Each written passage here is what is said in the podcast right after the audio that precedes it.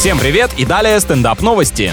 Голландская авиакомпания выпустила вертолет для веганов. Его отличие от обычных моделей в том, что во внутренней отделке панелей и кресел не используется натуральная кожа. О, так я, получается, всю жизнь катаюсь именно на таких прогрессивных автомобилях. В качестве заменителя пришлось использовать специальный сертифицированный износостойкий материал, однако растянуть его можно только один раз, что вызвало сложности при производстве. Выходит, у работников была только одна попытка. Либо получится летательный аппарат для любителей природы, природы, либо для любителей дырявых и драных вещей.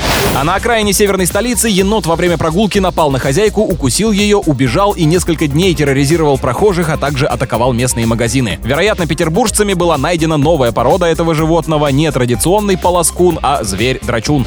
На этом пока все. С вами был Андрей Фролов. Еще больше новостей на нашем официальном сайте energyfm.ru.